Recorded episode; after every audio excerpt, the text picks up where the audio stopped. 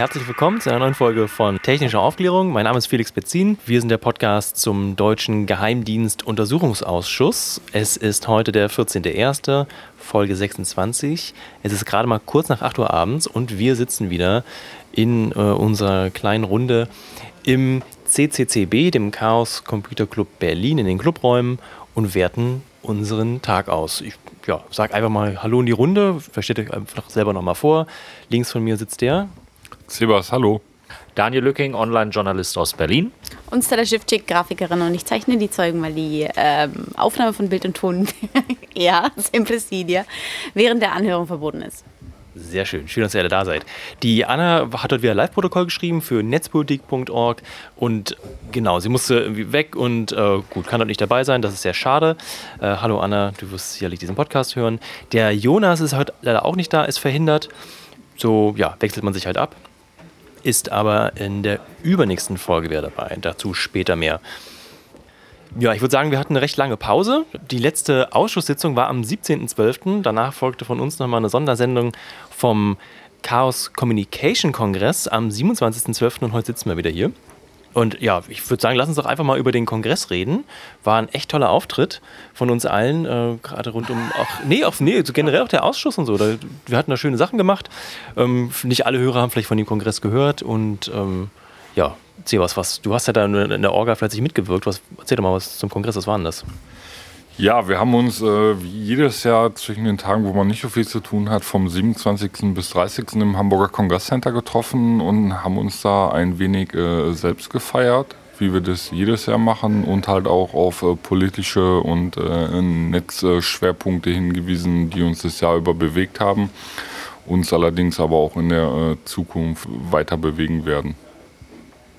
Wie viele Leute kamen da so? Wir waren äh, dieses Jahr über 12.000 äh, Besucher auf der Veranstaltung. Ja, war ein voller Erfolg. Ja, sehr schön. Nee, war wirklich toll. Wir waren ja auch alle da. Unsere Hörer, die letzte Folge gehört haben, werden uns ja in der Live-Sendung mitbekommen haben. Wir saßen im Sendezentrum, äh, vorne auf der Bühne vor Publikum. Das war auch mal ganz schön. Es war äh, mehr Leute da, als es Stühle gab. Ähm, das war, ja, fand ich, fand ich toll. Äh, wie hat euch die Live-Sendung gefallen? Wo sind die Winkelkatzen heute? Stimmt, wir haben mehr. Ich wink dann mal so, das sieht man jetzt nicht im Podcast. Nein, also Congress war toll. Für mich war es auch der erste Congress und äh, weil ich sonst Weihnachten und Neujahr immer der Familie äh, zu widmen habe. Und jetzt war ich bei der anderen Familie, wo ich mich auch sehr wohl gefühlt habe, sprich auf dem Kongress. Am beeindruckendsten, fand ich den Eingangshinweis mit der 6-2-1-Regel. Ja, sechs Stunden Schlaf, zwei ordentliche Mahlzeiten pro Tag und eine ordentliche Dusche pro Tag. Ähm, nicht, weil das alles so Ferkelchen sind, die da rumlaufen, sondern einfach, weil man sich wegen dem Angebot und dem Kontakten von Leuten und äh, auch, dem, äh, auch den Partys, die da möglich sind, äh, wirklich übernehmen kann und die drei oder vier Tage einfach mit zu viel füllt. Äh, da war der Hinweis schon gar nicht verkehrt. Mir ist das mit dem 621 äh, gelungen und im nächsten Jahr mache ich dann, glaube ich, noch mehr Party oder kontakte noch mehr Leute, aber geile Veranstaltung. Wenn ihr könnt, kommt da eine hin. Du hast doch die Taktik gefahren, eine Stunde schlafen, ja? zwei Mahlzeiten und sechsmal duschen, oder? Nein, ich habe mich da schon echt äh, gut benommen, weil ich auch sowieso auf meinen Schlaf achte. Also unterstell mir hier nichts. Aber ich hätte mehr Party machen sollen, da hast du recht.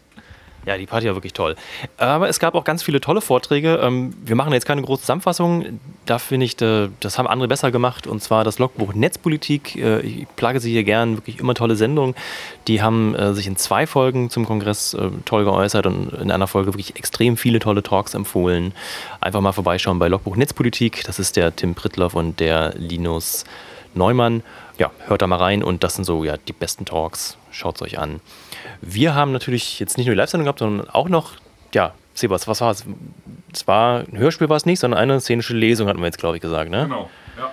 Ja, das war doch, das war doch ein Ding. Bühne 2, voller Saal. Ja. Kam gut an, oder? Ja, für den dritten Tag, ja, um die Uhrzeit und die Konkurrenz, äh, die wir hatten im Vortragsprogramm, war das doch ein guter Erfolg, würde ich sagen. Ja, ich fand's gut. Die, ja, wer das nicht mitbekommen hat, äh, wir haben es nicht im Kanal jetzt nochmal gepostet. Das kann man sich einfach, ähm, wir haben also das Video haben wir das auch? Ja, ja das äh, Video ist zu finden unter mediaccc.de, wo man alle Vorträge vom Kongress findet, auch die, die bei äh, Tim und Linus in der Sendung nicht erwähnt worden sind. Dort findet man den gesamten Content, den es von auch vorangegangenen Veranstaltungen gibt. Genau, die szenische Lesung, die wir gemacht haben, die gibt es dort auch zu finden. Und wer es noch nicht gesehen hat, wir hatten, äh, ja, also die Anna hatte wirklich ganz, ganz tolle Arbeit geleistet und sch schräge, echte Dialoge rausgesucht, die wir dann nachgesprochen haben. Ähm, ja, Daniel, du hast es auch gesehen, du saßt in der ersten Reihe.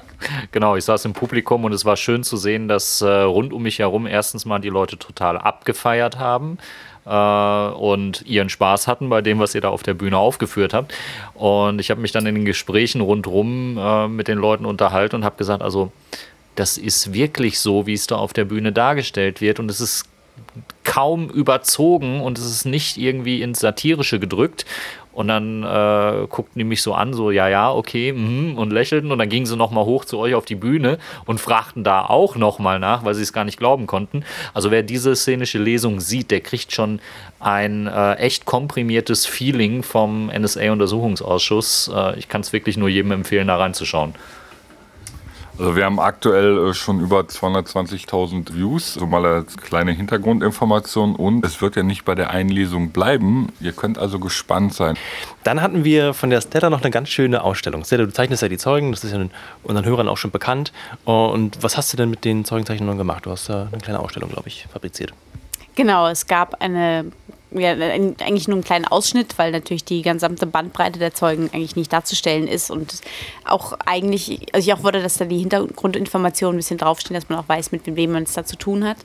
Ähm, ja, die Plakate sind jetzt auch die Restbestände beziehungsweise auch Neudrucke, wenn gewünscht, sind auch über meine Webseite, die ihr unten auf dem Podcast finden könnt, zu erwerben. Und ähm, ja, die Resonanz beim Kongress war ganz großartig. Also viele Leute kamen zu mir und obwohl vom Bild her kennt man mich ja nicht und sagt, ja, für die sind die Plakate, vielen Dank. Dass man auf mich zukommt und sagt, vielen Dank. Das fand ich wirklich, also, das kenne ich im normalen Raum außerhalb dieses Kongresses nicht, dass jemand so ja, sich bedankt für was, was er sehen durfte. So, und ähm, ja, die, die, der, der schönste Zusammentreffen war eigentlich mit einem, der nach dem Podcast, nach unserer Live-Sendung, zu mir kam und sagte, von dir sind doch die Plakate.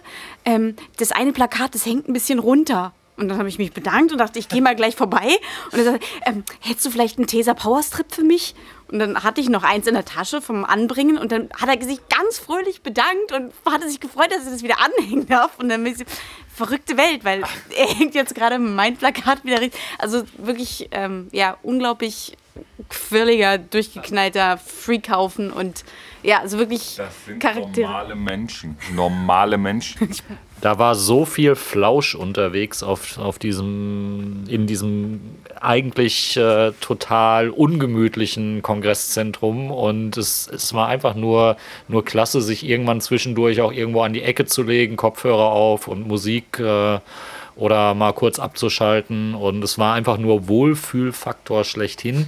Ich muss dringend echt eintreten in diese, in diese Community, dass ich auch zumindest mal regelmäßig Geld dafür ausgebe, äh, weil es ist einfach nur verdient. Und äh, das, das, so eine Atmo hinzukriegen, die grandios.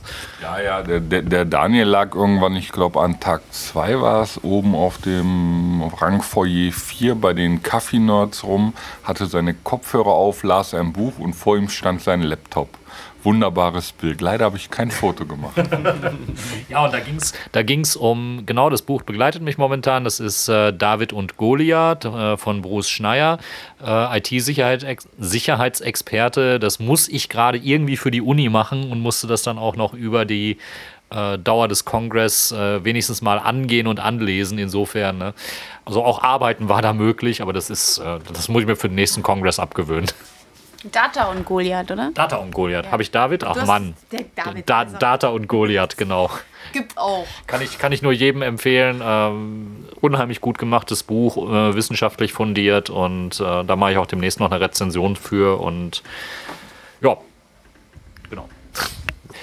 Dann, äh, ja, den letzten Plug, den wollte ich eigentlich, dass Anna den selbst übernimmt und ist die leider nicht, leider nicht da. Die Anna hat einen Vortrag gehalten in Saal 1 am Tag 1, direkt nach der Opening zu NSA-Untersuchungsausschuss zwischen Aufklärungswille und Mauern aus Schweigen. Den wirklich kann ich ja jedem ans Herz legen, auch nochmal toll erklärt, äh, was macht der Ausschuss, wo stehen wir, wo geht's hin.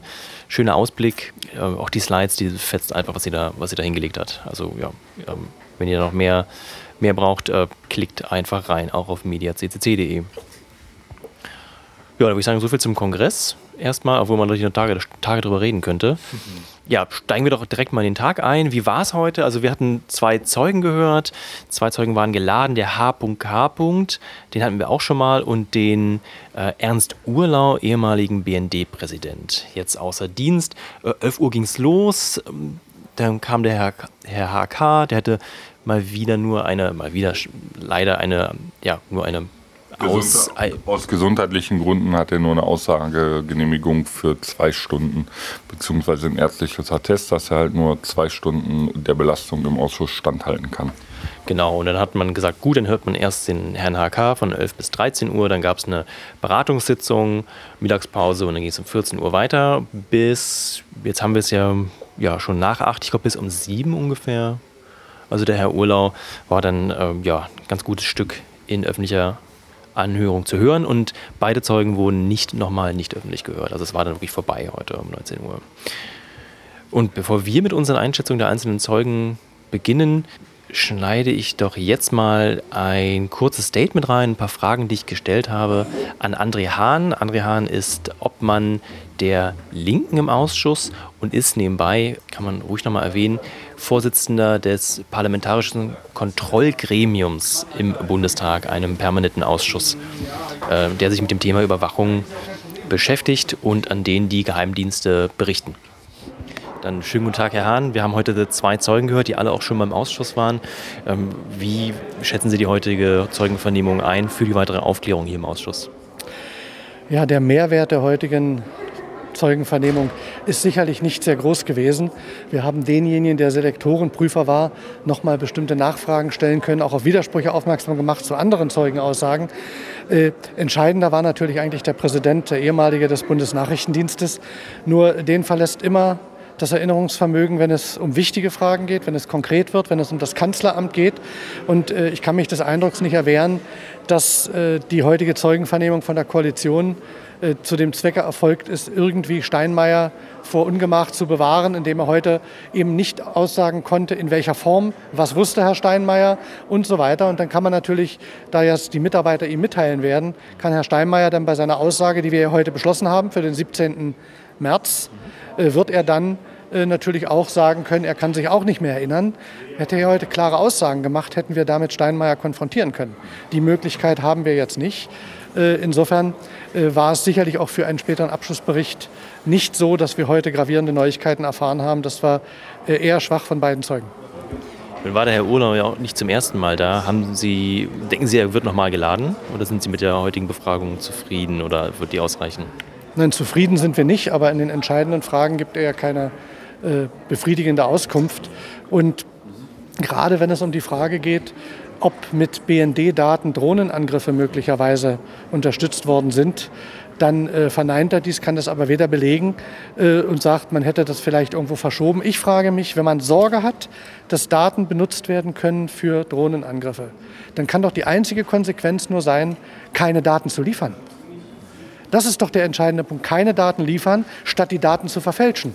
Denn die Frage, wenn ich sie verfälsche, ist, wenn die Amerikaner sie für glaubwürdig halten und anwenden, dann werden falsche getroffen. Und auf diesen Schluss ist offenbar keiner gekommen, zu sagen, wir übermitteln diese Daten nicht mehr an andere Nachrichtendienste. Und äh, insofern war er damals in der Verantwortung. Äh, es liegen zu diesen Fragen kaum Dokumente vor. Und es gibt ja noch einen Beweisantrag, den wir äh, heute in der geschlossenen Sitzung oder in der Beratungssitzung gestellt haben. Und da geht es ja darum, dass man uns mitgeteilt hat, es ließe sich nachvollziehen, welche Meldung von welchem Satelliten und äh, auch zu welchem Zeitpunkt gekommen ist, welche Strecke dort abgefischt worden ist. Darüber liegt uns aber nichts vor. Und wenn das elektronisch irgendwo ist und nachvollziehbar ist, dann wollen wir, dass man das ausdruckt oder uns digital zur Verfügung stellt. Dann können wir besser bewerten, was alles tatsächlich damals beim BND gespeichert worden ist. Da muss man nur abwarten, inwieweit es tatsächlich erfolgt. Es gab einen Briefwechsel an die Telekom, als es darum ging, am, in Frankfurt am Knotenpunkt Daten abzugreifen durch den BND, wo die Telekom gesagt hat, nur mit Bestätigung des Kanzleramtes. Jetzt hat Herr Urlau gesagt, dass Herr Steinmeier von dem Schreiben wusste. Hat er sich da verstrickt in einer Aussage? Nein, das glaube ich nicht. Äh, ich glaube eher, dass er auch hier versucht hat, sich möglichst vage zu äh, halten und nicht klar zu formulieren. Er hat immer wieder davon gesagt, Steinmeier sei eingebunden. Inwieweit das vor dem Abschicken war, inwieweit er das, den Brief tatsächlich bekommen hat, inwieweit er entgegengezeichnet hat, ist nicht klar. Was mir auffällt, ist, dass wir sonst, wenn Schreiben erarbeitet werden, ganz oft auch Entwürfe kriegen. Da gibt es einen ersten Entwurf, dann gibt es handschriftliche Änderungen, dann gibt es einen zweiten Entwurf, dann gibt es eine Unterschrift und dann gibt es eine Kopie. Das alles fehlt in diesem Zusammenhang. Wir haben ja nur das Schreiben, glaube ich, sogar aus den Telekom-Akten. Das heißt, nicht aus dem Kanzleramt bekommen, sondern weil das bei der Telekom gelegen hat, wenn ich mich recht erinnere, bei den vielen Dokumenten, um die es geht. Und von daher äh, ist das natürlich eine Frage, wo Steinmeier hätte in Bedrängnis kommen können. Und wir werden ihn natürlich danach fragen. Äh, weil äh, wenn er wusste, dass millionenfach Telefonate Woche für Woche abgehört werden über Jahre, dann hätte er nach der Rechtsgrundlage fragen müssen, hätte er die Pflicht gehabt, sich das vorlegen zu lassen. Und man versucht ihn jetzt aus der Schusslinie zu nehmen, denn er ist ja der einzige noch amtierende wichtige Politiker aus dieser Zeit äh, in hohen Funktionen. Und die SPD hat Sorge, dass dort etwas passieren könnte. Und deshalb hat man den SPD-Mann Urlau heute dort bestellt, mit der Maßgabe, doch vielleicht Steinmeier etwas aus der Schusslinie zu nehmen. Äh, ob ihm das gelungen ist, werden wir sehen, wenn wir den Außenminister befragen können. Recht schönen Dank. Das war André Hahn, der Obmann der Partei Die Linke im Ausschuss, zusammen mit Martina Renner, Obfrau der Linken. Ja, dann machen wir doch mal weiter mit unserer Auswertung. Der erste Zeuge, H.K. Ich stelle ihn noch mal kurz vor. Also er war heute zum dritten Mal da. Wir hatten ihn bereits gehört am 3. Dezember 2015 und am 17. Das ist die Folge 23 und 24 hier im Podcast, wenn ihr da nochmal nachhören wollt. Und ja, wie von Seba schon erwähnt, aus gesundheitlichen Problemen äh, kann er immer nur zwei Stunden am Stück aussagen. So wie es heute klang, war er auch nicht das letzte Mal geladen. Was, ist, ja, was macht Herr HK? Er ist Leiter des Referats T2A. Das ist äh, zuständig für die Beschaffungslage und Selektion in der Abteilung Technische Aufklärung. Er hat 2013 die NSA-Selektoren in Bad Aiblingen überprüft und war 2010 für den Datenaustausch zwischen NSA und BND zuständig. Das äh, gerade das Letztere war heute wieder verstärkt Thema, ähm, der Datenaustausch des BND mit der NSA. Ja, heute war die Vernehmung von HK ein Heimspiel erstmal für die Opposition, weil man hatte sich mit äh, CDU und SPD darauf geeinigt, dass jetzt mal die Opposition dran ist mit Fragen stellen. Das Problem war ja immer die Berliner Stunde und das sorgte eben dafür, dass die Opposition in äh, einem normalen Durchgang jeweils nur 16 Minuten pro Stunde zur Verfügung hatte und das äh, ist nicht geeignet, um wirklich Druck bei den Fragen aufzubauen. Heute war das anders. Da haben sich die ähm, Parteien der Großen Koalition zurückgenommen und die Fragezeit stand den Linken und den Grünen zur Verfügung. Und äh, Martina Renner hat dann versucht, äh, für die Linksfraktion äh, auch mal ein bisschen Klarheit in äh, den Informationsfluss zwischen Parlament und BND zu bringen. Sie äh, hat darauf verwiesen, dass es zum Beispiel sechs kleine Anfragen gab, äh, die die Linksfraktion äh, in Richtung BND gestellt hat und die dann auch nachgewiesenermaßen eher falsch beantwortet worden sind. Und ähm, da war aus dem Zeugen nicht viel rauszuholen, weil er das System so schilderte, dass er als derjenige, der eigentlich Auskunft zu der Arbeit geben müsste und Auskunft zu den Fragen geben müsste, gar nicht dafür zuständig ist, kleine Anfragen zu beantworten. Das macht ein ominöser Stab des BNDs in Pullach wahrscheinlich und äh, es läuft eigentlich an ihm vorbei. Also er kann vielleicht Dinge aussagen, könnte vielleicht zur Aufklärung über kleine Anfragen beitragen. Äh, letztendlich wird aber er nicht gefragt. Das macht dann nur der Stab und äh, beantwortet dann irgendwie die Fragen. Und zur Qualität äh, dieser Antworten, die dann kommen, äh, hat Sebas bestimmt noch was. Ja, also die, das Prozedere ist im Regelfall so, es kommt diese Anfrage, die an den Stab gegeben wird beim BND. Der Stab wiederum fragt dann bei dem entsprechenden Sachbearbeiter an, beziehungsweise Zuständigen, in dem Fall HK. Dieser verfasst dann wiederum äh, seine, seiner, äh, seine Einschätzung und erstellt ein Arbeitspapier, was wieder an den Stab gegeben wird. Der Stab wiederum macht daraus etwas ganz anderes und nimmt davon Teile dieser Aussage, die äh, HK oder auch entsprechend andere Leute angefertigt haben und fertigt daraus ein Papier, was dann wiederum äh, auf die Anfrage als Antwort wiedergespiegelt wird. Also es kann sein, oder es ist in den meisten Fällen so, dass äh, kein Wort überbleibt von dem, was im Grunde genommen durch den Sachbearbeiter erstellt worden ist, bei der Anfrage ankommt. Man bekommt also ein komplett verfälschtes Bild zurückgespiegelt. Was war denn euer Eindruck von dem Zeugen heute, so ganz allgemein gesehen? Wir hatten ihn schon zweimal vorher gesehen.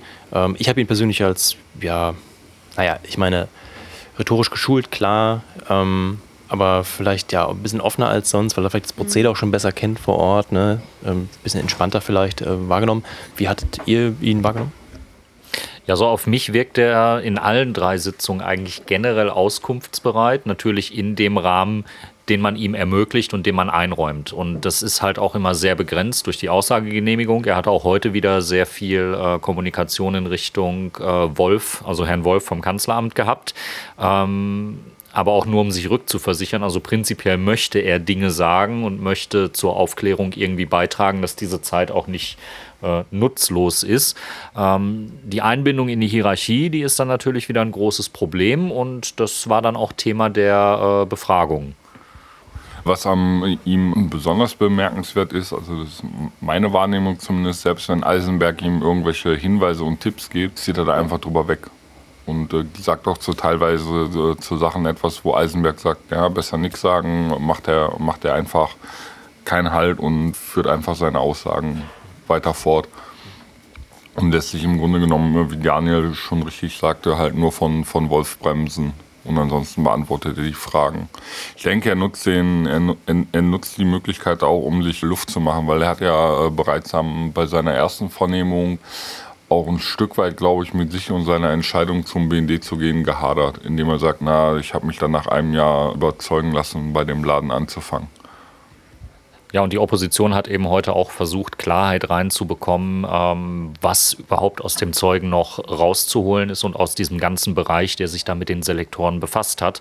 Äh, konkret war die Frage, welche Papiere könnten wir denn noch einsehen, welche Besprechungsprotokolle gibt es denn, wo wir nachlesen könnten, wie sich die verantwortlichen Mitarbeiter des BNDs mit der NSA ausgetauscht haben.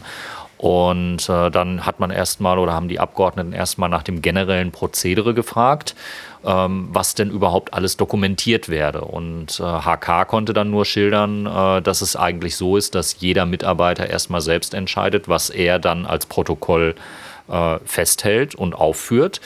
Und ähm, der Wunsch der Abgeordneten ist natürlich, äh, dass alles protokolliert wird. Und dann hat Patrick Sensburg meiner Meinung nach zu Recht auch eingeworfen, naja, also wenn jetzt alles hundertprozentig äh, protokolliert wird, dann kommen die Arbeiter ja aus dem Schreiben gar nicht mehr heraus.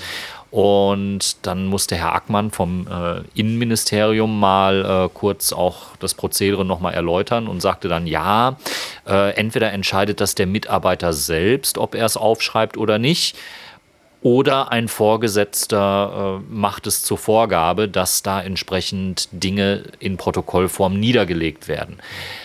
Da darf jetzt natürlich nicht das passieren, wo wir den Eindruck haben, dass es so ist, dass einfach niemand irgendwas aufschreibt und dass keiner irgendwo Druck ausübt, dass jetzt Protokolle angefertigt werden. Für mich generell ist es äh, total undenkbar, dass aus untergeordneten Abteilungen eine Zusammenarbeit mit einem ausländischen Nachrichtendienst stattfindet, die nicht protokolliert ist. Ich denke, wenn man schon mit diesen Hierarchien unterwegs ist, dann sollte auch die Spitze gegenüber der Politik, also sprich der BND-Präsident und die hohen Abteilungsleiter, sollten gegenüber der Politik aussagefähig sein, was sie denn mit dem ausländischen Nachrichtendienst gemacht haben. Und wenn diese Leute nicht einfordern, dass die Kooperationen protokolliert werden und dass äh, rechtzeitig Alarm geschrien wird, wenn denn irgendwelche Sachen aus dem Ruder laufen, dann haben wir uns, glaube ich, zu einem Kernproblem dieser ganzen Affäre vorgearbeitet. Genau, das war so dieser ja, Elefant im Raum, der Eklat, der nicht mehr zu ignorieren war, weil natürlich er selber verantwortlich war für den Datenaustausch ähm, NSA-BND ähm, seit 2010 und ähm, er selber dann aber gesagt hat, dass er den Kontakt nicht hatte, sondern der wurde gepflegt von W.K. und ich meine Dr. DB, T. genau. Oh, DB war das? DB D- auch. Okay, also DB. Alle, alle drei Beteiligten haben wohl äh, mit äh, Vertretern der NSA gesprochen, nicht in Räumlichkeiten des BNDs, sondern in Räumlichkeiten der NSA.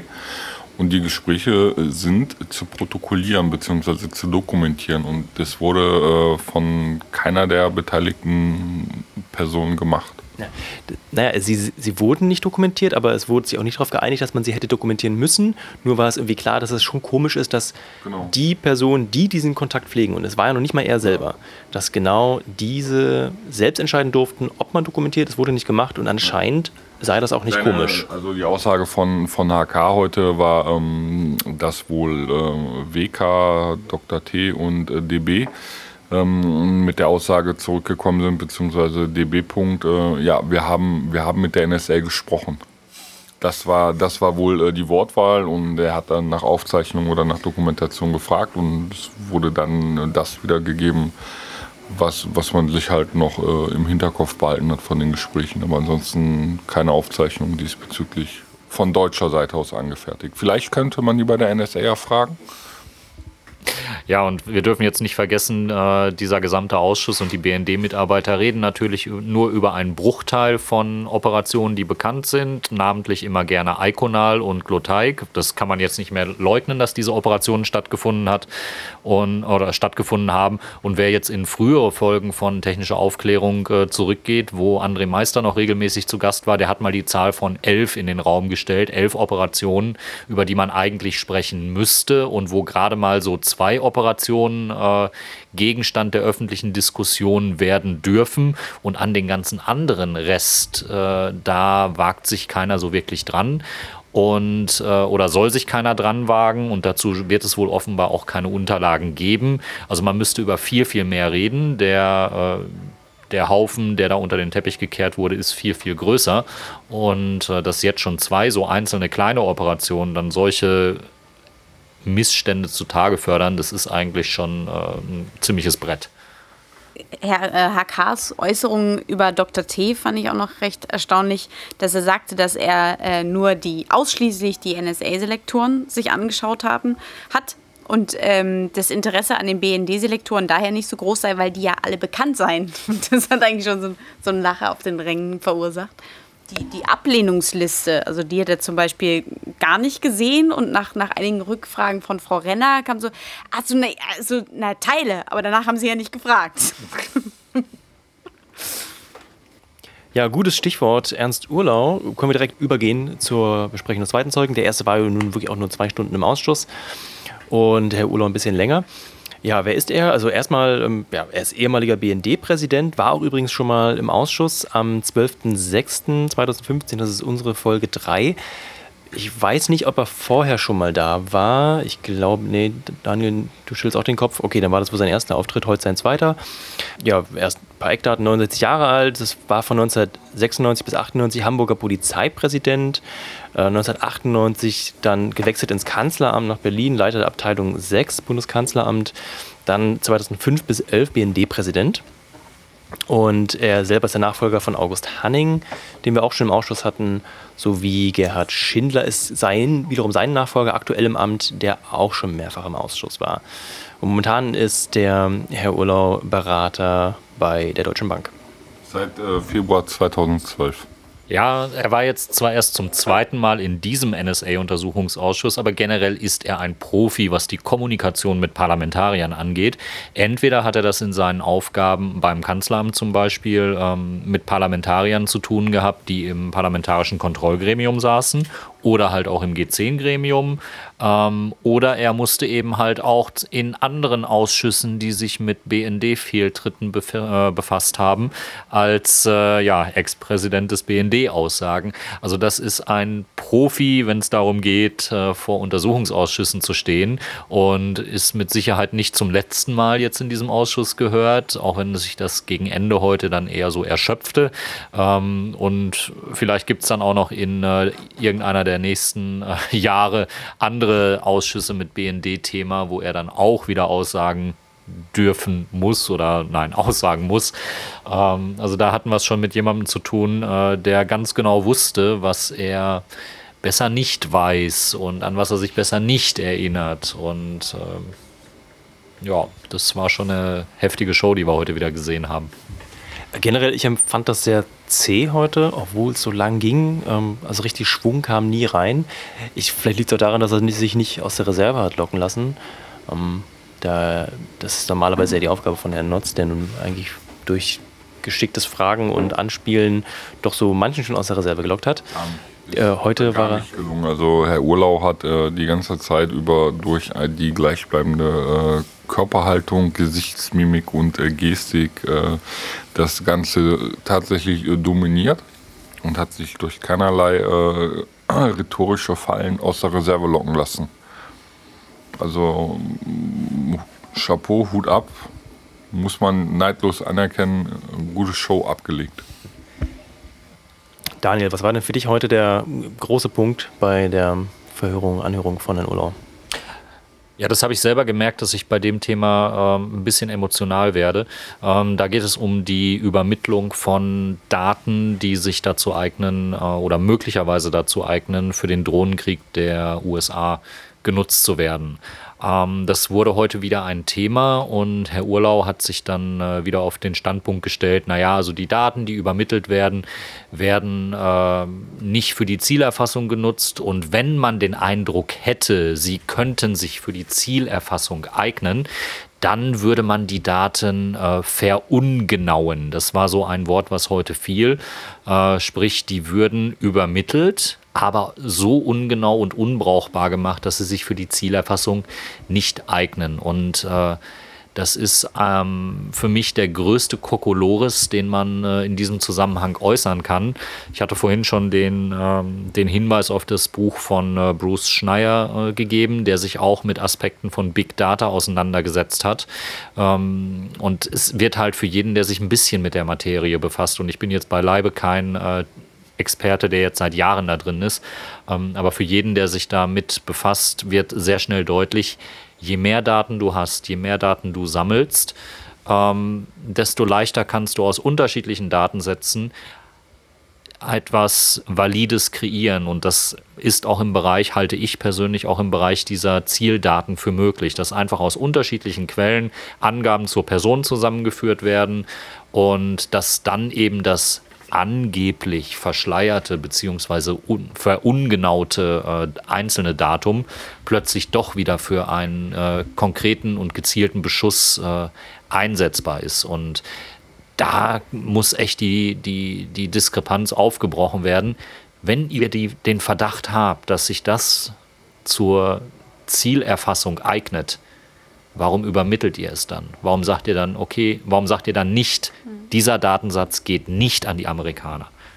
Ja, das, das, das wandte äh, Herr Hahn von der Linken an, dass wenn entweder ist es verungenaut und es ist so klar, dass es falsch ist, dass man oder weiß, man muss sich aus mehreren Quellen die Daten zusammensuchen, oder es gibt eben auch die Option, dass diese falsche, dass dieses falsche Datum auch durchaus ein neues Ziel sein kann und dann wirklich ein Ziel getroffen wird, was, was einfach nur ja durch eine Statistik einfach ja bitte.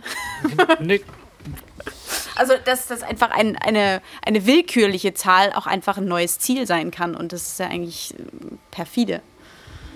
Und vor allen Dingen so diese Idiotie davon auszugehen, dass ein, ein Datum, was man äh, quasi unbrauchbar macht, ähm, nicht irgendwie anders eingesetzt wird. Warum es die Amerikaner trotzdem haben wollen, ist ja die Frage. Ja, und das interessiert sie nur deswegen, weil sie eben andere Möglichkeiten haben, diese Daten doch noch brauchbar zu machen. Und auch hier kam wieder, was wir bei Frau K. schon gehört haben, der Leiterin des Hauptamts für Befragungswesen, was Flüchtlinge im Auftrag des BND als BND-Tarnbehörde befragt hat, äh, wieder äh, zu tragen, dass es irgendwann die Entscheidung gab, oh, oh, oh, wir müssen jetzt mal die Daten verfälschen, da kann man ja so richtig was mitmachen, weil was passiert ist. Und Frau K. hat damals, alles nachzulesen in den Protokollen, äh, sich partout nicht erinnern können, genau. was das war. Es gab was, ja, da gab es einen Moment, da mussten wir dann anfangen, an die Amerikaner nur noch verfälschte Daten weiterzugeben. Was war das denn? Keine Ahnung, kann mich nicht erinnern. Wann war das denn? Keine Ahnung. Und da gibt's, haben wir in der szenischen Lesung ja auch die Szene gespielt, diese mit den, mit den Originaltexten. Äh, können Sie sich grob erinnern, wann das war? Anfang Ihrer Dienstzeit oder Ende Ihrer Dienstzeit? Genau. Keine Ahnung. Ja. Und es, es gab von damals hat Frau Renner da wohl, sie meinte, sie hätte äh, geheime Akten vorliegen, die dazu Auskunft geben würden, konnte sie natürlich nicht sagen und darum wollte sie es halt unbedingt von der Zeugin selber hören und es kam nicht raus. Es gab wohl einen deutschen Todesfall aufgrund von ja, echten Daten, wo man dann gemerkt hatte, oh, wir haben Daten weitergegeben, das sind jetzt... E. Der Fall Benjamin E. Genau, der äh, aufgrund der, dieser übermittelten Daten dann getötet wurde woraufhin man dann die Daten verfälscht hat. Und heute, der Urlau hat sich ja auch gewehrt gegen diesen Begriff gefälschte Daten, den Herr Hahn nochmal eingeworfen hat, mit diesem, du hast es schon so schön gesagt, Verungenauung, wo dann wieder im Raum stand, ja, sind wir, ist es jetzt, ich glaube, der Herr, Herr Sensburg war das, sind wir jetzt irgendwie äh, Google Maps mäßig, bin noch nicht ganz geortet. Der, der blaue Kreis ist noch ein bisschen so grob, ja, also dieses, mhm. ich befinde mich grob in diesem, in diesem Gebiet, also ne, ist das eine Verungenauung? Oder, so wie denn ähm, Herr Schindler zitiert wurde, ich weiß gar nicht, welcher Abgeordnete das war, der hat nochmal das Protokoll rausgeholt und aber Herr Schindler, der aktuelle B BRD-Präsident hat gesagt, Daten, das wird verschoben, um nageln Sie mich nicht fest, ob ein paar Sekunden nach hm oder ein paar Minuten nach da. Genau. Wo man dann wieder, okay, also eine punktgenaue Verschiebung. Ja, sind wir jetzt ungenau genau. oder sind wir jetzt punktgenau verschoben? Ja, ja. Genau, punktgenau, punktgenau verschoben sind wir. Ja, so, also das stand auch wieder im Raum. Also wie ungenau verfälscht sind die Daten denn nun, man weiß ja. es nicht. So. Ein Ding, was bei Urlau auch äh, ganz stark auffiel, wann immer er sich dann doch in die Ecke gedrängt fühlen musste und wann immer er so ein bisschen drohte, die, äh, die Oberhand zu verlieren bei dieser Befragung. Er hat da teilweise ziemlich kleinlaut gesessen, weil er den Fragen einfach nichts mehr Sinnvolles äh, entgegensetzen konnte. Ähm, zweimal hat er den Ausweg gewählt, dass er dann wieder versucht hat, alles Mögliche über den Terror von 9-11 zu rechtfertigen. Und ich fand es besonders spannend zu sehen, wie sich dann seine gesamte Körperhaltung geändert hat. Also von eher zusammengesunken dagesessen und eher ruhig und eher schmallippig geantwortet, äh, aktivierte er sich quasi mit dieser 9-11 Bedrohungslage und was man nicht alles tun musste und das war notwendig hier und das war notwendig da. Ähm, ich weiß nicht, ob es nicht ein sicheres Anzeichen dafür ist, dass äh, Menschen wie er zu lange diesen Job gemacht haben, dass das für sie dann immer noch zum, äh, zum Belastungsmoment wird und äh, auch, dass sie da so drauf zurückgreifen, alles darüber zu rechtfertigen, gar nicht bereit sind, das in Frage zu stellen und zu sagen, naja, vielleicht haben wir da zu schnell reagiert, vielleicht haben wir da zu heftig reagiert, vielleicht haben wir nicht genügend Fragen gestellt oder sollten besser genügend Fragen nochmal im Nachhinein stellen. Ich kann keine Bereitschaft bei ihm erkennen, dieses äh, das Regierungsverhalten überhaupt in Frage zu stellen. Und allein von der, von der Tatsache her, dass der BND eine völlig neue Technik erstmal für sich erschließen musste, weil er sie überhaupt nicht hatte. Urlau hat immer von Ertüchtigung des BND durch die NSA gesprochen. Also der BND hatte erstmal überhaupt keine Ahnung von Selektoren und musste vom, von der NSA das Handwerk lernen. Es ist nur natürlich und nur normal, dass bei so einem Prozess Fehler passieren, aber über die wollte niemand reden, das wollte niemand eingestehen und die haben auch eigentlich gar nicht stattgefunden, so wie ähm, Urlau da unterwegs gewesen ist und dass dieses, dieses Maß an Selbstreflexion da überhaupt nicht vorhanden ist, das äh, ist etwas, was mich ein bisschen anwidert bei dem Ganzen. Was bei Herrn Urlau heute auch sehr bemerkenswert war, wo man ihn nicht mit hart aus der Reserve locken können, war die Frage von äh, Martina Renner wieder, äh, was zu dem Vorfall geführt hat. Der ähm, gute Mann ist äh, so gut rhetorisch geschult und auch ähm, hat seine Körpersprache dermaßen unter Kontrolle, dass er nicht mal eine Mine verzogen hat und die Frage einfach ignoriert hat und ihr ausgewichen ist, wo mir einfach die Worte fehlen. Also die gute Frau K., die wir da, die Leiterin der Dienststelle damals war vom fürs Hauptwesen äh, Hauptstelle, für Hauptstelle für Befragungswesen. Vielen Dank, Daniel. Sie hat schon an der Mimik und auch an ihrer Antwort ja, sehr mit sich selbst gehadert. Äh, Herr Urlau wiederum allglatt wegignoriert. Es bleibt eben der Eindruck, dass das, was aus dem Kanzleramt, aus diesen Stellen kommt, also aus diesen Schnittstellendienstposten, wo äh, Menschen sowohl wechselseitig beim BND als auch im Kanzleramt eingesetzt waren, dass das eben massiv äh, geschönt ist, dass das äh, unvollständig ist und dass da ja Lügen kann man nicht sagen. Das wäre wahrscheinlich eine falsche Anschuldigung. Sie lassen einfach konsequent alles weg, was aufklären könnte. Verfälschte Wahrnehmung. Ver verfälschte Wahrnehmung auch ganz genau. einfach. Genau, verfälschte Wahrnehmung. Da kann ich mich drauf einlassen als Journalist. Ähm, das ist äh, extrem bemerkenswert. Und ein Vorgang war da wieder sehr plakativ. Heute wurde lange an dem Beispiel gearbeitet, dass es dieses ominöse Schreiben aus dem Kanzleramt an die Telekom gab, mit dem dann die Überwachung des DKIX oder DZIX in Frankfurt, des Internetknotens in Frankfurt, autorisiert wurde. Und äh, da wollte zum Beispiel Konstantin von Notz gerne wissen, wie kam das denn überhaupt zustande? Sind Sie da vorher zum BND gegangen in Ihrer Funktion, als Sie damals im Kanzleramt gewesen sind und haben sich mit dem BND besprochen? Haben Sie Gespräche mit der Telekom geführt? Wie lief das überhaupt ab? Der gesamte Ausschuss hat keine Unterlagen darüber, wie es zu dieser Überwachung an diesem zentralen Knoten in Deutschland gekommen ist. Das einzige, den einzigen Anhalt, den man hat, ist dieses Schreiben, was die Telekom irgendwie vorgehalten hat und gesagt hat, hier, das haben wir vom Kanzleramt. Und es gibt keine Besprechungsprotokolle, es gibt keinen E-Mail-Verkehr, der irgendwie an den Ausschuss übermittelt worden ist, wie man denn damals zu der Einschätzung gekommen ist. Eine Theorie, die heute aufkam, war eben, Gut, man hätte eine rechtliche Begründung liefern können und ausarbeiten können. Die ist aber anfechtbar. Das Schreiben der Telekom ist mehr oder weniger so aufgesetzt, dass drin steht, ja, sie dürfen und sie müssen freigeben an den BND, Punkt, und keiner, keinerlei weitere rechtliche Begründung. Und wenn jetzt nicht noch Schriftverkehr auftaucht, wo das Kanzleramt eben eine Rechtsgüterabwägung hinlegen kann und sagen kann, wir haben uns aus den und den Gründen und auf Basis von den und den Gesetzen dafür entschieden, ähm, dann bleibt dieses Schreiben an die Telekom eine Einzelhandlung von Herrn Urlau, der das gemacht hat und der ja auch sagt, äh, er hat das gemacht, äh, ohne jetzt äh, den äh, Kanzleramtsminister damit äh, zu behelligen. Und äh, das war, also man hat ja dem BND-Präsidenten Schindler schon so eine äh, Django-Mentalität äh, vorgeworfen.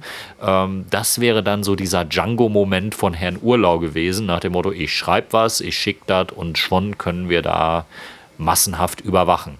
Und äh, wenn es so läuft, nee, sorry, das mache ich nicht mit. So die Mentalität, wir, wir brauchen da was, ich hätte da was. Ohne, ohne eine Hinterfragung, warum überhaupt einfach dieser dieser ähm, Freibrief, von dem immer alle sprechen, an allen, an allen vorbei, ohne, ohne jegliche äh, Rechtsauffassung einfach, weil es geht. Da war auch meine Einschätzung, dass die Obleute da recht ja. äh, irritiert waren. Wie, das haben sie denn? Haben sie einfach schnell was geschrieben? Äh, ja. ja. Und, Und, dann, dann ging das, ja. ja. Und was den ganzen Prozess so extrem unglaubwürdig macht und auch gleichzeitig das Kanzleramt wieder entlarvt. Ähm, Herr Ricke, also der ehemalige Vorsitzende der Telekom, zu, des, äh, zu dessen Zeiten das damals eingetroffen ist, der hat im Juni letzten Jahres ausgesagt. Und zwischen Juni und äh, Januar liegen jetzt locker sieben Monate, in denen das Bundeskanzleramt es nicht geschafft hat, einen Aktenordner zu übermitteln und zu sagen, so ist dieses Schreiben entstanden, so war unsere rechtliche Abwägung, warum wir diesen Zugriff erlaubt haben. Ähm, Urlau ist dann im, in der Folge noch weiter befragt worden und hat dann durchblicken lassen, dass das eigentlich mit Datenschutz auch gar nicht so hat. Für ihn war relevant, irgendwie zum, äh, zum G10-Gremium zu gehen und sich einzelne Selektoren genehmigen zu lassen. Und äh, da wollte er dann in den großen Datenstrom rein und diese Selektoren da rausziehen, ähm, der aber generell komplett abgefischt wird. Und das hat er komplett ausgeblendet. Für ihn zählt nur das Ergebnis, für ihn zählt nur so ein minimales äh, Rechtskonstrukt, was man gegenüber der G10-Kommission irgendwie so halbwegs gerechtfertigt hat und sagen kann, jo, jetzt machen wir. Ähm, also alles sehr, sehr, sehr dünn. Und ähm, das hat auch den Abgeordneten nicht gefallen, war so mein Eindruck. Gut, dann würde ich sagen, wir sind mit den Zeugen soweit äh, durch. Dann ähm, ja, vielleicht noch zur Info, es gab heute keine Statements vor der Presse. Das ist die letzten Male öfter passiert, dass es halt nicht die, die großen Fernsehansprachen gibt. Das kommt manchmal auf, auf das Thema, auf die Zeugen an, auf die Präsenz der Medien. Heute gab es Kamerateams, aber da hat sich jetzt irgendwie auch keiner vorgestellt. Ich habe eins, eins, zwei Kameras, da war noch eine zweite, zwei, oh, zwei Kameras habe ich gesehen. Immerhin, genau. Ähm, aber die hatten jetzt auch keine äh, Bilder bekommen. Und darum hatte ich aber nochmal die Chance genutzt, nach der Sitzung auch Hans-Christian Ströbele anzusprechen. Nicht auf den heutigen Tag so konkret, sondern eher auf die zwei momentan aktuellen Themen, die uns immer wieder begleiten. Das sind die Frage natürlich, und wann kommt Snowden? Ja, wo bleibt er eigentlich? Wann kommt Snowden? Wir warten immer noch, ja. Und das Thema ähm, Erweiterung des Untersuchungsauftrages und zwar um die BND-Selektoren. Kurz nochmal zusammengefasst, man nimmt halt an, dass die, oder was heißt man nimmt an, es ist davon auszugehen, dass die BND-Selektoren für die Aufklärung genauso wichtig sind wie ja, die NSA- oder Five Eyes-Selektoren, die man momentan bespricht. Und es liegt die Vermutung im Raum, dass Selektoren, die vormals NSA waren, jetzt BND-Eigenselektoren sind. Nur da darf offiziell im Rahmen der Aufklärung noch keiner reinschauen und die Opposition möchte gerne den Untersuchungsauftrag erweitern und wenn das nicht funktioniert, einfach einen weiteren Ausschuss einsetzen. Aber dazu hören wir jetzt nochmal direkt Hans-Christian Ströbele, den Obmann der Grünen. Hallo Herr Strübele, neben den Themen, die wir heute hatten, äh, tagesaktuell begleiten uns ja auch andere Themen über, ja, über mehrere Ausschüsse hinweg. Und das, die große Frage steht immer noch im Raum, wann kommt Snowden? Gibt es da schon Neuigkeiten? Nein, leider nicht. Äh, wir arbeiten dran, muss man sagen. Es gibt äh, verschiedene Möglichkeiten. Entweder, dass wir doch noch hier über diesen Ausschuss und vielleicht auch doch über eine gerichtliche Hilfe äh, ihn hierher kriegen. Das heißt, dass die Bundesregierung verpflichtet wird, das möglich zu machen. Aber es gibt natürlich auch andere Möglichkeiten, zum Beispiel, äh, dass Herr Snowden den Friedensnobelpreis bekommt. Ich glaube, dann hätte er auch die Chance, äh, dass er Moskau verlassen kann ich hoffe bei allen Möglichen und ich denke, umso mehr er nicht vergessen wird von uns allen, umso mehr er im Bewusstsein ist und auch immer wieder in der Öffentlichkeit ist, umso besser sind seine Chancen, weil ich weiß aus verschiedenen Besuchen in den USA, gerade in Washington, äh, wo ich auch mit Leuten, die mit den ganzen Geschichten zu tun habe, rede, dass in den USA die Auffassung auch sehr geteilt sind. Das ist nicht so, dass die ganzen USA, die Leute dort alle sagen, der muss jetzt äh, für immer weggeschlossen werden oder sowas, sondern da ist auch eine Diskussion im Gange und man soll eben hoffen. Immerhin sind die USA, der US-Kongress, bisher das einzige Land, die äh, gesetzgeberische Konsequenzen gezogen haben aus dem, was Snowden gesagt hat. Wenn auch mit vielen, vielen Mängeln, das sehe ich alles, sagt er ja auch selber. Aber sie haben verstanden, dass man da was machen muss und haben auch schon was gemacht. Also ich gebe die Hoffnung nicht auf. Wie muss ich mir das als Laie eigentlich vorstellen im Ausschuss in diesen Beratungssitzungen, warum jetzt Snowden nicht kommt? Es gibt ja den Beweisbeschluss Z1, einer der ersten, die gefasst wurden, wo einfach drin steht, Herr Snowden wird geladen. Ähm, jetzt sagen Sie, die Bundesregierung blockiert das. Wie muss ich mir das äh, in, Ihren, in, Ihrem, in Ihren Beratungssitzungen vorstellen, diese Art der Blockierung? Wie, wie läuft das? Wie wird das blockiert?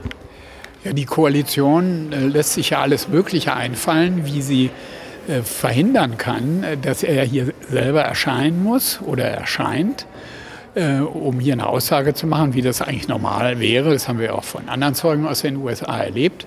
Äh, und dann kommen sie so auf Ideen mit äh, Videoübertragung oder er schickt ein Video hierher oder sonst irgendwas. Aber sie lassen dabei völlig außer Acht, dass Snowden selber sagt und auch sein Anwalt sagt, ähm, das kann er nicht, das will er nicht aus bestimmten Gründen. So, das müssen sie akzeptieren. Der Zeuge kann sagen, wie er bereit ist, vor dem Ausschuss auszusagen. Und das hat er mir ja damals schon gesagt, als ich ihn besucht habe. Äh, und das muss realisiert werden. Wie das ganz genau läuft zwischen äh, den Abgeordneten hier und der Bundesregierung, das weiß ich auch nicht. Da bin ich auf Vermutungen angewiesen.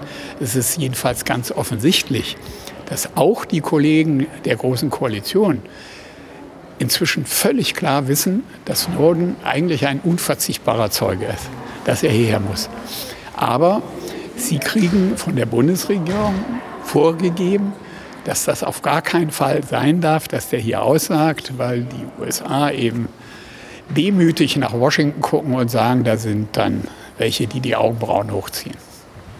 Denn meine zweite Frage wäre, ähm, es vor einiger Zeit kam die Diskussion auf, den Untersuchungsgegenstand zu erweitern um die BND-eigenen Selektoren, weil die auch immer wieder in Verdacht stehen, äh, NSA-Selektoren ein, ja, einverleibt zu haben. Ähm, diese sind momentan aber nicht Teil des Untersuchungsgegenstandes. Und da gab es ja die Option zu sagen, wir erweitern den, den Auftrag oder mit dem Minderheitenquorum schaffen einen neuen Untersuchungsausschuss, den die Opposition im Bundestag selber einsetzen oder ich sag mal, durch, durchboxen kann. Wie ist da der Stand der Dinge? Wissen Sie, wir sind in da einer völlig absurden Situation. Ich habe ja heute durch zwei, drei Fragen auch versucht, das deutlich zu machen, dass natürlich selbstverständlich diese BND-Selektoren, die zur gleichen Zeit von den gleichen Leuten oder von denselben Leuten entdeckt worden sind angeblich und dann rausgefiltert worden sind, dass wir uns damit nicht befassen dürfen dass wir die gerade zur Kenntnis kriegen, geheim, aber dass die hier in den Untersuchungsausschuss überhaupt nichts zu suchen haben, also auch im Bericht nachher nicht erscheinen können. Ähm, wir haben lange Zeit gehofft, dass die Koalition daran nicht vorbeikommt. Auch hier wieder der Regierung zu sagen, die müssen Gegenstand äh, der Untersuchung des Ausschusses sein. Das wurde gerade heute wieder deutlich. Und jetzt versuchen wir natürlich Wege, wo manche den Kopf schütteln und sagen, äh, seid ihr ein verrückt, habt ihr noch nicht genügend Untersuchungsausschüsse.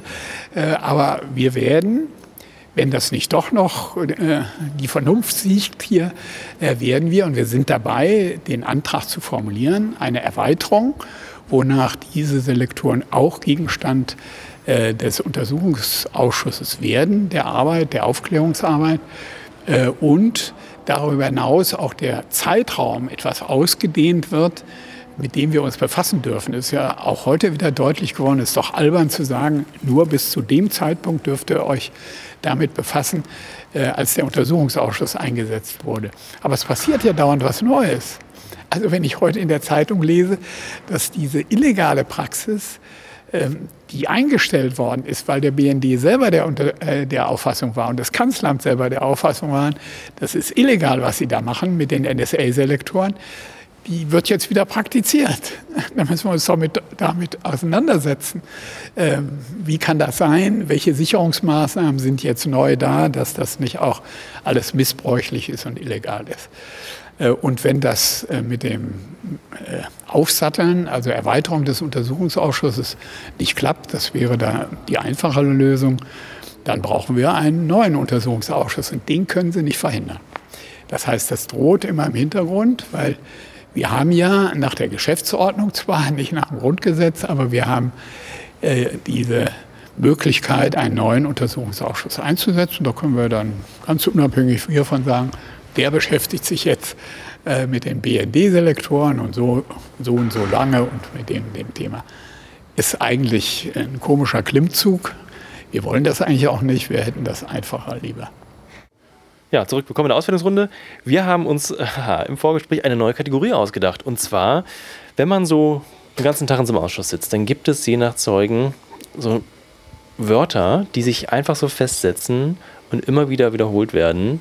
Wortkonstruktionen, die man so noch nicht gehört hat und irgendwann nicht mehr hören kann. Und darum gibt es die neue Kategorie, tada, Jingle, Unwörter des Tages. Also ich habe ja hier eine kleine Liste. Komm, wir tragen mal die Unwörter des Tages zusammen. C, was soll das tun? Hinter die Fichte führen. Ich fühle mich durch diese Unwörter hinter die Fichte geführt. Das hat sich übrigens auch noch keiner versprochen bei dem Wort. Kann ja auch mal leicht geschehen. Wer hat, ne? denn, wer hat denn diesen Satz eigentlich geboren? Wer war denn Von das? Von Ich Nord? glaube Genau. auch von Nutz. Und Frau Wagner habe ich aber auch schon gehört damit. Das haben wir wieder, wenn es einer, dann greifen wir wieder alle auf. Also ich würde gerne ein Phrasenschwein stiften, wo dann jeder Abgeordnete 5 Euro reinschmeißt, der Ausdrücke benutzt wie hinter die Fichte führen und auch den Treppenwitz der Geschichte, den möchten wir bitte nicht mehr hören. Den hatten wir 2015 doch recht häufig. Grüße an die Abgeordneten, die sich da jetzt angesprochen fühlen. Aber es sind nicht nur die Abgeordneten, die mit äh, Unwörtern äh, sich dann ein Minimum an Sympathie verspielen. Äh, eins der, der nervigsten und ekligsten war heute, das fiel vorhin auch schon, von Herrn Urlau Ertüchtigung, den BND ertüchtigen, eine Ertüchtigung des Dienstes. Äh, das stieß nicht nur mir auf. Irgendwann äh, ging ich auf Twitter und sah dann, dass auch Anna sich schon beschwert hat, um Gottes Willen, ich will dieses Wort nicht mehr hören.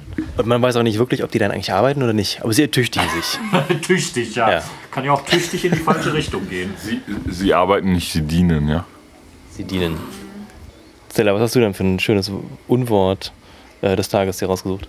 Ich habe kein Unwort. Ich habe eigentlich einen wunderschönen Satz, den man wahrscheinlich relativ häufig in den Ausschüssen bringen kann. Äh, Herr Wolf pikierte sich, nachdem, ähm, ich glaube, Konstantin von Notz war das, nochmal eine Frage umformuliert hatte, weil er irgendwie nicht die Antwort von dem Zeugen bekommen hatte, die er ge gerne gehabt hätte. Und dann sagte nur Herr Wolf, die Verlängerung Ihrer Frage macht sie nicht untersuchungsgegenständlich. Herr Wolf ist ja so ein bisschen das Phantom des Ausschusses. Es gibt mittlerweile. gibt's gar nicht eigentlich. Ja, irgendwie ist er ja doch immer da mit seinem Interventionsbutton und keine Ahnung was. Und es gibt ja auch mittlerweile zwei Porträts, eins bei Zeit und eins bei Stern über ihn. Aber Wer Herr hat Wolf. das denn gemacht? Ich weiß es nicht. Vielleicht der Kai Biermann.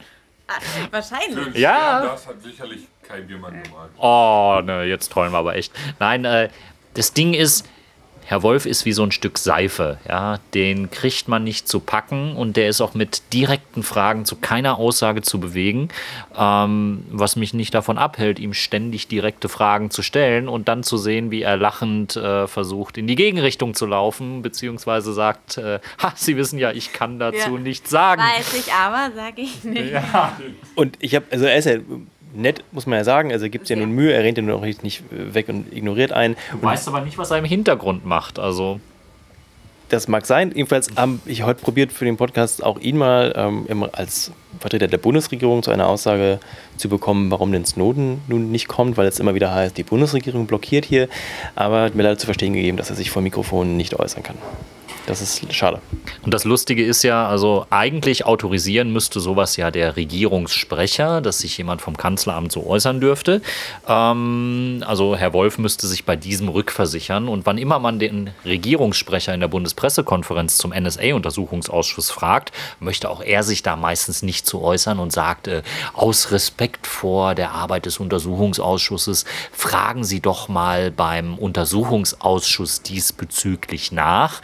Äh, ja, und dann sind eben keine Repräsentanten vom Kanzleramt rund um diesen Untersuchungsausschuss zu hören. Vielleicht fällt Herrn Seibert ja dieser Widerspruch auch irgendwann mal auf, dass das Kanzleramt so überhaupt keine Meinung dazu hat.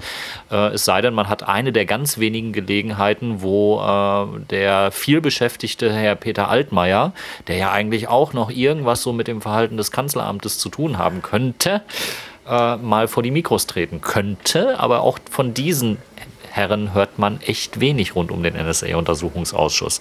Also die Regierung macht den Mund gerade zu und hält den Ball flach und die Füße flach äh, und versucht das ganze Thema irgendwie runterzukriegen.